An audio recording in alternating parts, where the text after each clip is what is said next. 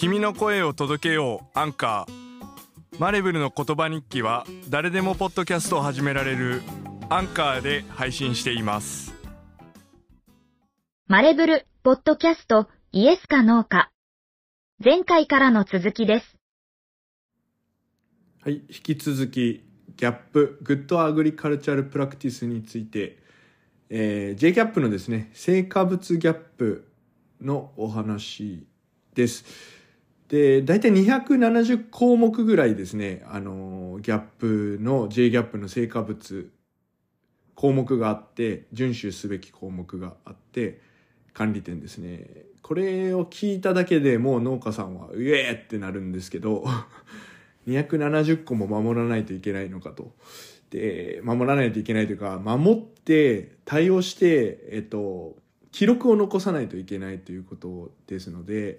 えー帳票に残しておかないといけない。まあ、第三者が認証できませんよね。その、証明ができないので、ちゃんとやってますと。えーちゃんと農薬使ってます。ちゃんと肥料使ってます。ちゃんと、えー労務管理やってます。朝礼してますって言っても、えー証明するものがないので、記録を残さないといけないということで、まあ、認証の時にはちょっと、うっという、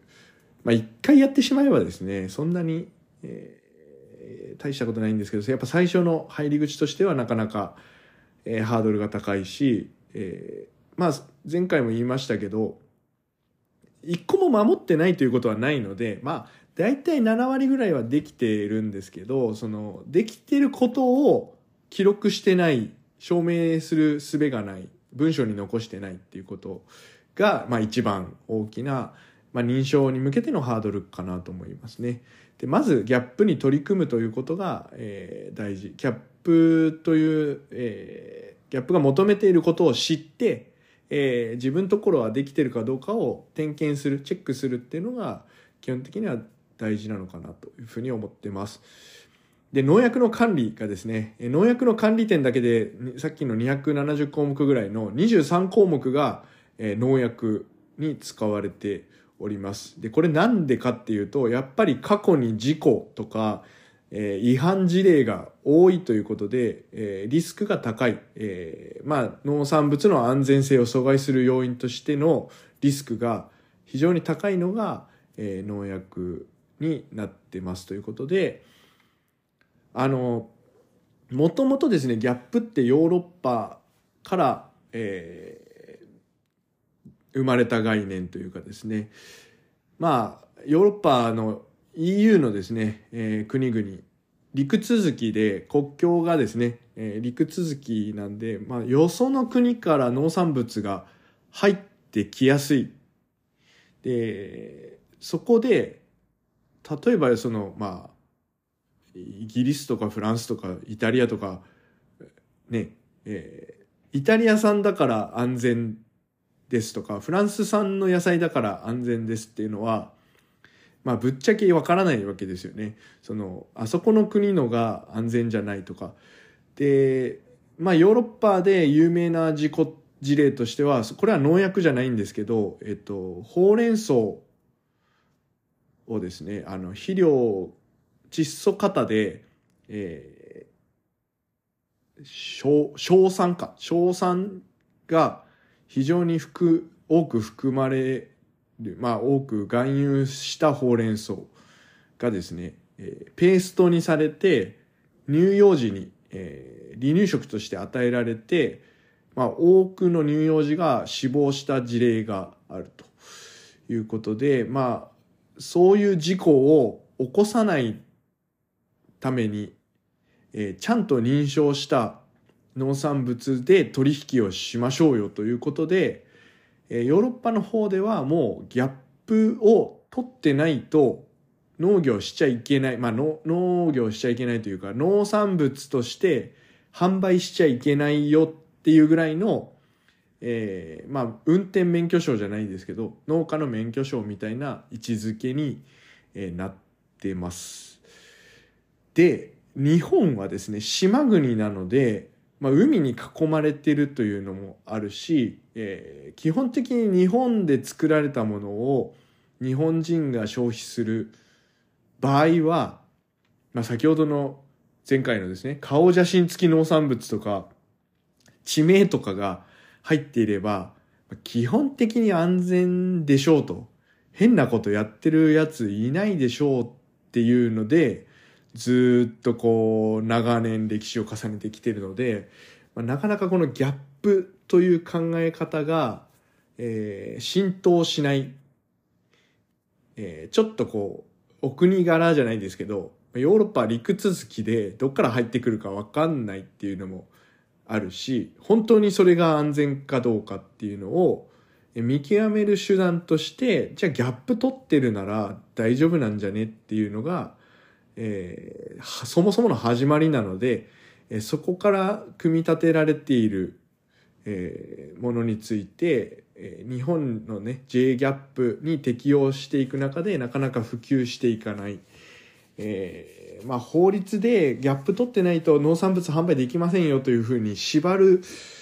ぐらいしないとやっぱりさっき270項目をクリアしていくモチベーションにはならない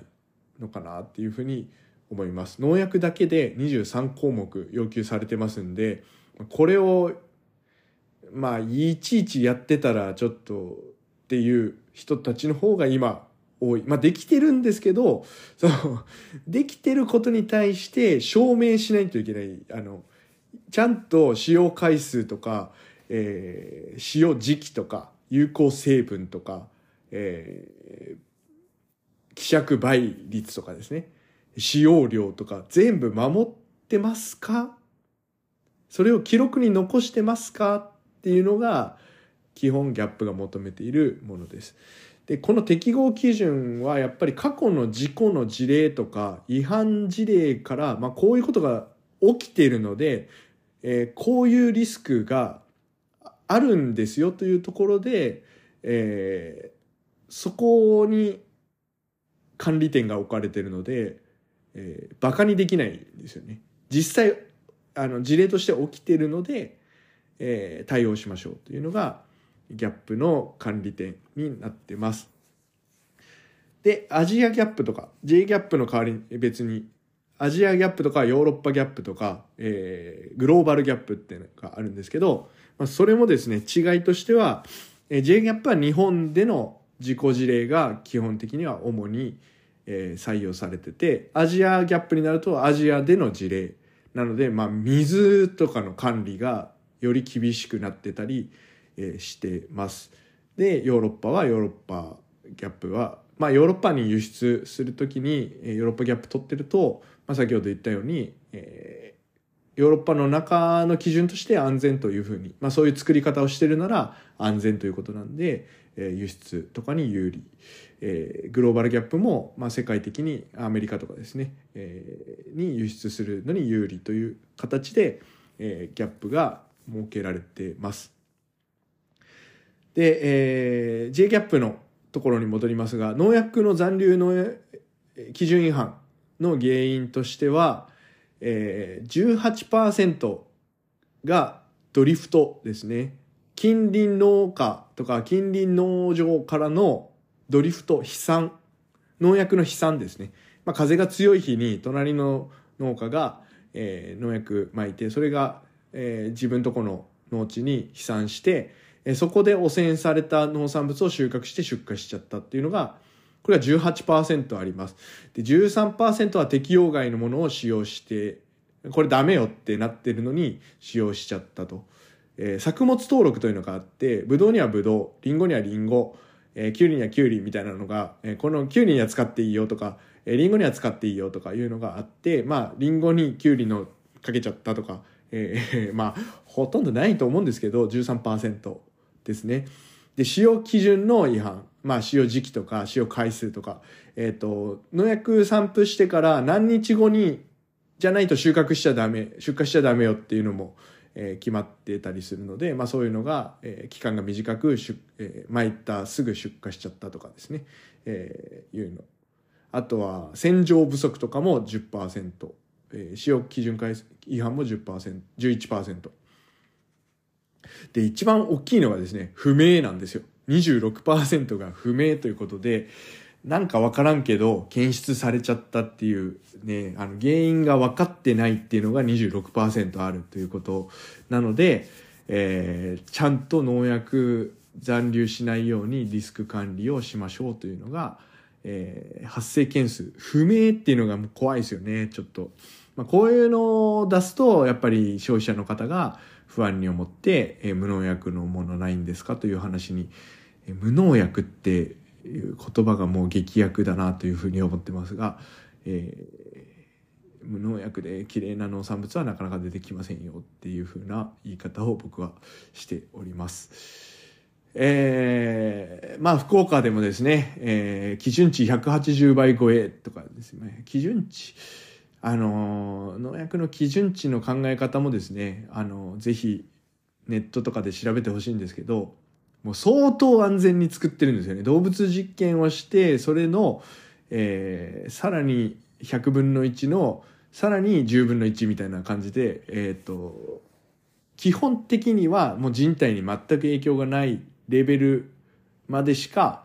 認めてないということで、えーま、間違ってかけちゃったりするとこういう180倍超えみたいなセンセーショナルな、えー見出しで書かれちゃうということで基準がもともとめちゃくちゃ低いです。あの一度ねどっかどっかの農協で桃の基準超えがあったんですけど他の県ですけどねえっ、とその桃をバケツ3杯毎日食べても人体に影響出ませんけど基準値は超えましたっていうような報告が、えー農水省のホームページでされてたりもしました。で、えーまあ春菊がですね、えー2020年だったかな、えー春菊にかけちゃいけないものを、えーかけちゃったということで、えー使用してその春菊を、えー、と出荷しちゃった。でたまたまですねえー抜き打ち検査に引っかかって、えー検出されたということでこれがねやっぱ恐ろしいのはたまたま検出されたんですよね。だからたまたま検出されなかった可能性もあるってことですね。例えば、えー、と検査機関がですね、えー出荷し終わった、まあ、市場から出終わった後に検査に来たら、えーそれはもうサンプル検査のサンプルに引っかからないわけですから、えーたまたま売れ残ってたりとかしたのかわかんないですけど、えー春菊があって検査機関がその日たまたま来て抜き打ちで検査したら出ましたと。でこれはね多分食べないでくださいと、えー鍋とかにそのままなんかねちょうどその時期ね春菊福岡の春菊って生でも食べられるんですよねみたいな。あの大葉春菊って言って柔らかい品種なんで、えーそういう話がテレビとかでもあってたんで、まあえーすぐニュースになって、えーまあ、春菊出荷停止ですよね。で福岡中の春菊がもうダメみたいな言われ方をするので、えーまあ、農薬の基準超えが見つかった時は非常にこう産地への影響が大きいということにもなります。えーいちごねいちごも、えー他の県ですね関東の方の県ですけど、えー検出された時は、えー出荷停止ですね、えー基準超過してた4人の生産者が、えー安全性が確認されるまで無期限の出荷停止、えー安全性を確認するまでは、まあ、最初に出た時にね安全性を確認するまでは全員出荷停止ということで、えー1億8,000万くらいの風評被害も合わせて、えーまあ、出荷停止ですからいちごを出せないので1億8,000万に上ったということで、えーブランドの信頼回復までにはもうあの一農家がやったことでも、えー全体に及ぶ、まあ、県があの県ダメやもんね。いちごダメやねってなるのでまあ報道のされ方とかもあるけどやっぱり基準値がすご相当低いとか言ったとしてももうその基準超えちゃってる。でじゃあこのこ基準超えないようにいろいろ管理しましょうということで、えーまあ、農薬の基準ですね、いろんな基準が設けられてるということで23項目ですね。まあ、例えば、えー使用する予定の農薬、まあ、農薬の使用計画を作ってますかっていうですね、えー商品名とか有効成分、えー適用作物希釈倍率、使用量使用回数、え総使用回数、使用時期、使用方法を書いた計画書がありますよねと。まあ普通ないですよね。まあない。普通ないっつったらあれですけど、計画書ですから、今年これ使うぜっていうのがありますよねと。で、その計画書は、えー、適用基準を満たしてますよねと。まだ使ってないですよ。まだ使ってないけど、使うつもりの農薬の計画書をありますかねと。えーで、えー、水田または水のに近い補助では魚毒性を考慮した農薬を使ってますかと、まあ、魚に影響がないですよねと、えー、ポストハーベスト農薬を含んでいますかと、えー、過去に使用した農薬を把握していますかとかですね、えー、いろんな適合基準で使用する時も、えー、ちゃんとえ、したところで洗浄してますかとか、え、洗浄液は、え、すぐ川に流したりしてないですよねとか、え、空の容器をどういうふうに処理してますかっていうような、まあそれも、え、やってますじゃなくて、やってることを、え、記録していますかっていうのが、え、ギャップとして、え、求めてる要求事項ですね。え、食中毒もあります。え、農薬だけじゃないよと、え、O157 が検出されたりとか、え、いうこともえー、過去には発生してます。えー、白菜の浅漬けから、えー、O157 が検出されましたということで、えー、工場の水などが、えー、もし疑われたと。えー、もしくは、えー、堆肥ですね。牛糞堆肥が、あの、完熟堆肥じゃない場合に、えー、大腸菌などが、えー、その、白菜等に付着する可能性はあるということで、まあ、そういうのも疑われたということです。えー、あとスプラウトですね、えー、ブロッコリースプラウトとか最近いろいろスプラウト出てますけどああいうのもあの根っこごと収穫したりする、まあ、種子とか根っこごと収穫したりするので、えー、そこに土がついてたりとかもともと種が汚染されてたとかいうので、え、スプラウトって基本的に農薬とかあの収穫時期が時期までが短いので、えー、農薬とか使わないはずなんですけど、まあ、大腸菌とかが検出されたということも過去にあっております。あとは蛍光管が劣化して割れて、えー、その出荷場の蛍光灯が割れて、えー、キノコに入っちゃったとか、えー、梱包の時に入っちゃったっていうので全部回収自主回収とかも過去には起きててまあそういうことがないようにじゃあ蛍光灯にカバーつけるつけます、つけてますかまあ、つけなくてもいいんですよ。実際蛍光灯の下で作業してませんとかでもいいんですけど、まあ、そういうリスクがあるのを知ってますか？っていうのと、それに対してどういうふうにそこ、そちらの農場では対応してますか？っていうのを、えー、ギャップとして求められてて、まあ、それをクリアできてるかどうかを、えー、まあ、点検してくださいねと。で、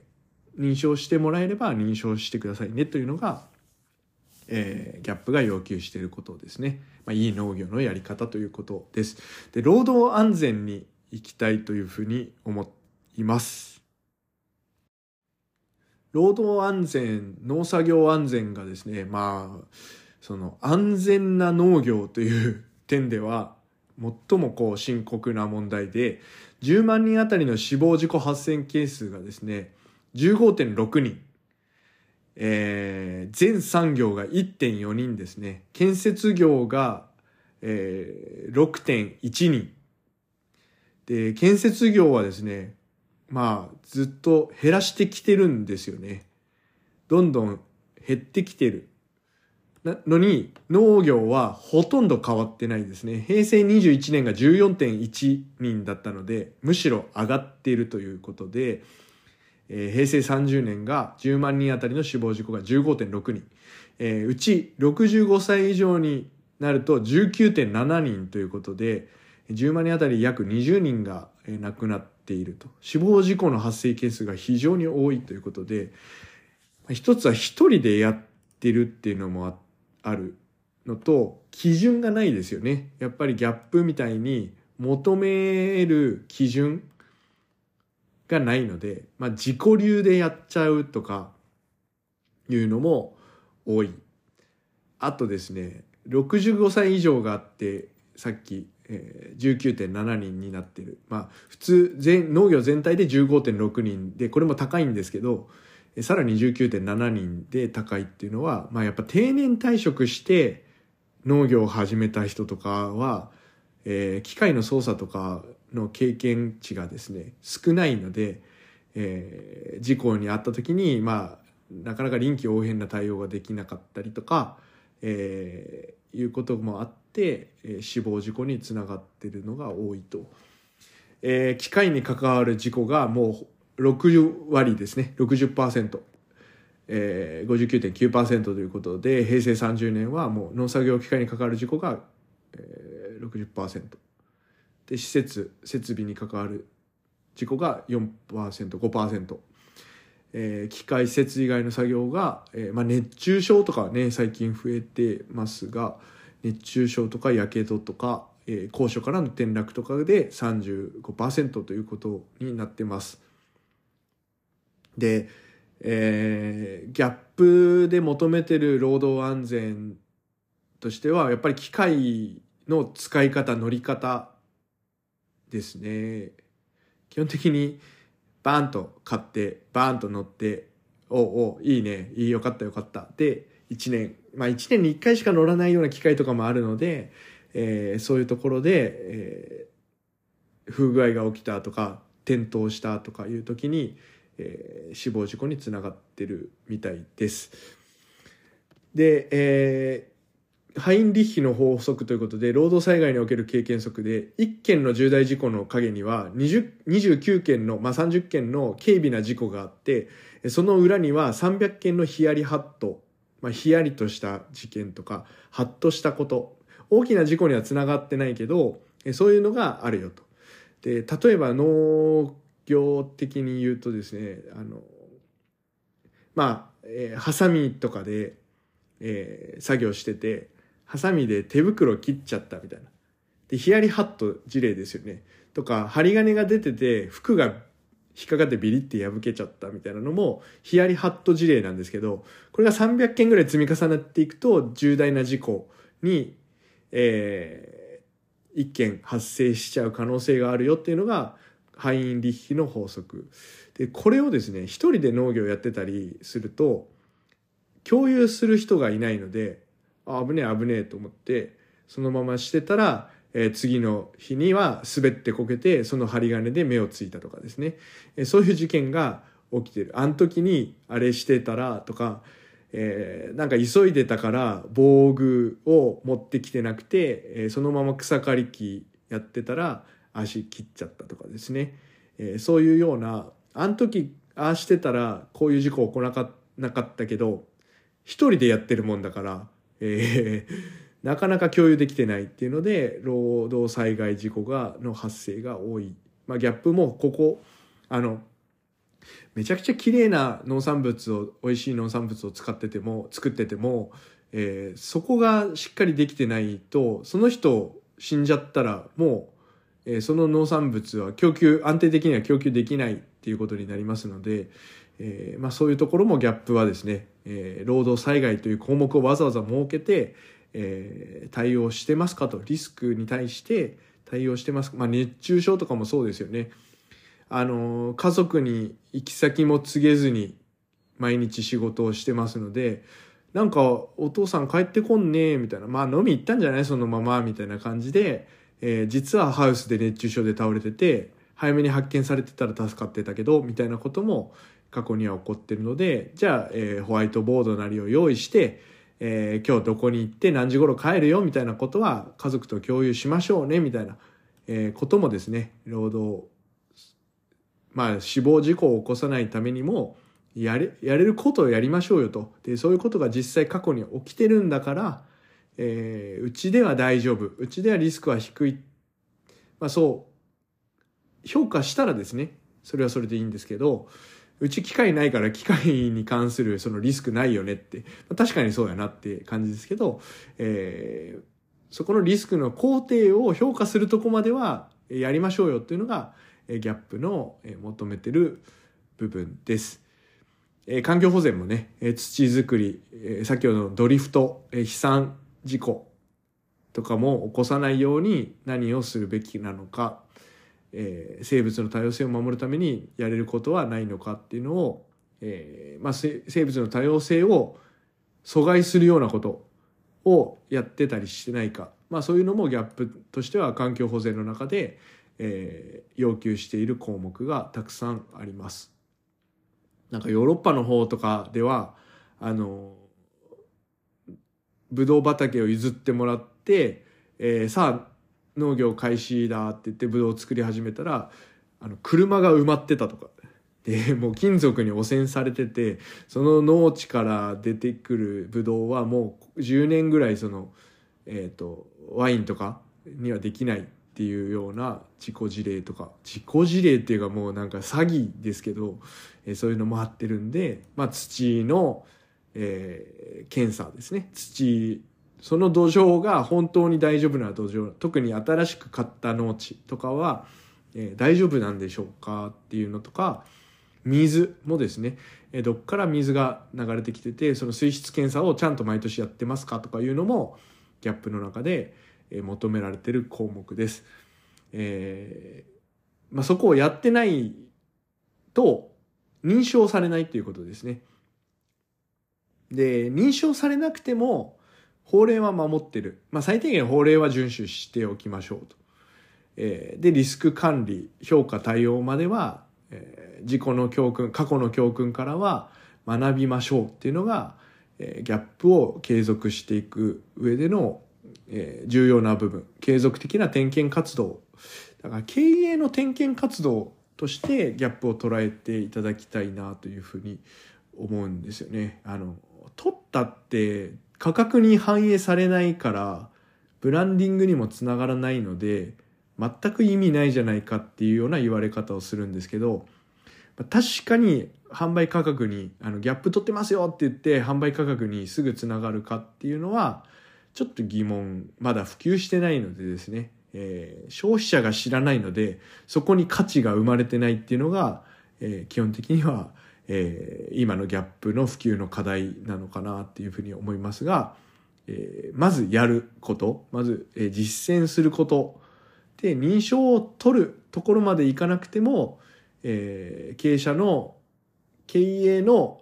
点検活動としては、えー、非常に有効な基準が示されているのが、え、ギャップなのかなというふうに思います思ってます。で、このリスクを評価して、まあ、認識して評価して、リスクを低減する仕組みを、やっぱり農業経営に根付かせていくっていうのが、本来のギャップの目的で、ギャップ取ったら、えー、もう安泰というかね、販売価格が爆上がりして、ブランディングできてというのは、そもそものギャップの目的ではないということです。ただ、バイヤーからしたら、まあ取引の信頼性を第三者に認証してもらってますので、これこうギャップ取ってるんでちゃんとした農業、まあちゃんとした農業、いい農業、基準、基準を満たす農業はやってますよということは、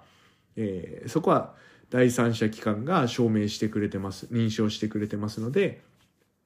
えー、付加価値にはつながらないけど、その取引量の増加には、えー、まあ販路拡大とか売上のアップにはつながる可能性はえー、大いにあるということです。まあ、消費者サイドがやっぱりギャップについて知ってギャップを要求していくギャップを取った農産物を優先的に買うように、